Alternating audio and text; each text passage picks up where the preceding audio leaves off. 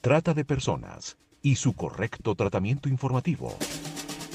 Un podcast impulsado por la Fundación Universitaria Los Libertadores. No soy un número ni parte de una cifra, aunque se paga por igual la misma tarifa.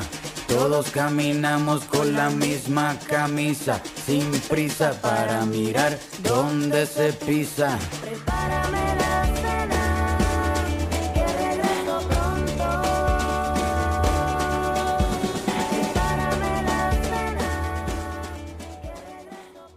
Bienvenidos a una nueva emisión de este podcast. Les habla Daniel Ridolfo, pasante de investigación de la Fundación Universitaria Los Libertadores, en compañía de la profesora Norma Castillo de la misma institución. Profesora, hoy quiero que hablemos directamente sobre qué es el tratamiento informativo, qué implicaciones tiene y qué significa este para el periodista. Gracias, Daniel. Aprovecho para dar un saludo a nuestros oyentes. Y muchas gracias, Daniel, por tu pregunta.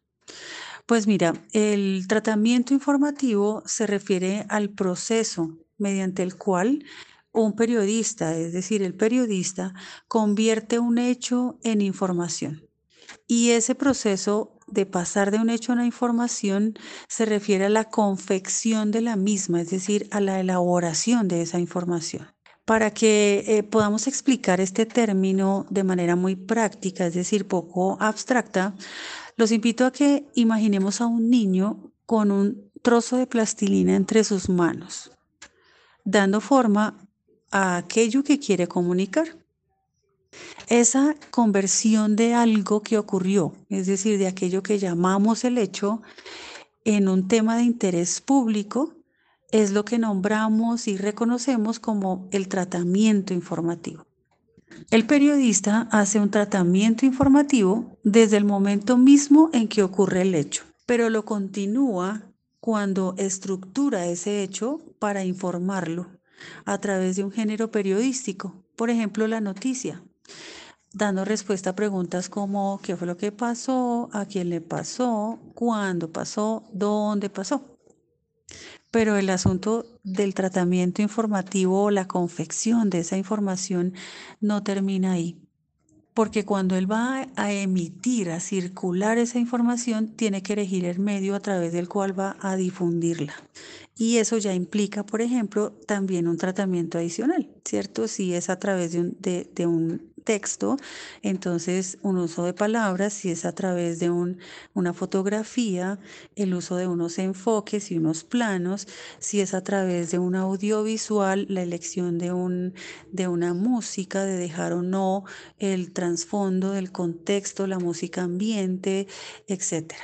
O sea, hay toda una intervención del periodista en la confección de la información. Lo que quiere decir es que todo este proceso del tratamiento informativo es absolutamente intencional y en gran parte pues es un proceso muy consciente. Si trasladamos este, este mm, tratamiento informativo y buscamos hacerle un análisis a la luz de la categoría de género e incluso de la trata de personas, logramos hacer visible la forma en que las palabras crean es decir, cómo las palabras representan la realidad, es decir, cómo las palabras nos dejan ver qué es lo que el periodista piensa, cree y valora acerca de los hechos y de los sujetos involucrados en ese hecho. Y eh, también que al difundir eso que él piensa, cree y valora, pues lo expande, es decir, termina eh, siendo compartida esa manera de pensar, de creer y de valorar los hechos por la mayoría. En otras palabras, refuerza lo que la mayoría cree acerca de alguien o de algo. Y bueno, si, si nos vamos a la teoría, entonces podríamos decir que retomando a Inman, el periodista encuadra y selecciona algunos aspectos de la realidad percibida, dice este autor, haciéndolos más sobresalientes en el texto comunicativo, de tal manera que consigan promover una definición del problema particular, una interpretación causal, una evaluación moral sobre el asunto descrito. Cuando Inman se refiere a la teoría de los marcos, lo que está diciendo es que el periodista ofrece una serie de perspectivas sobre el asunto tratado a través de los cuales se interpretará la información. Es algo así como que el periodista ofrece, ¿cierto?, ese encuadre a través del cual nosotros vamos a ver la realidad.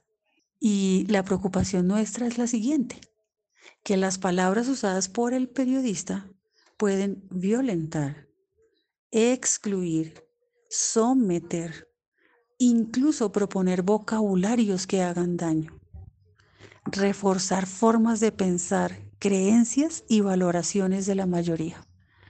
Es por eso, Daniel y queridos oyentes, que nuestro propósito es el de contribuir a explicar y comprender el adecuado tratamiento informativo de la trata de personas. Muchas gracias, profesora. Estoy seguro que esta información va a ser de mucha ayuda para cualquier comunicador que nos esté escuchando, pero también para cualquier persona en general. Muchas gracias, profe. Hasta aquí llegó esta emisión del podcast. Trata de personas y su correcto tratamiento informativo, impulsado por la Fundación Universitaria Los Libertadores. Prepárame la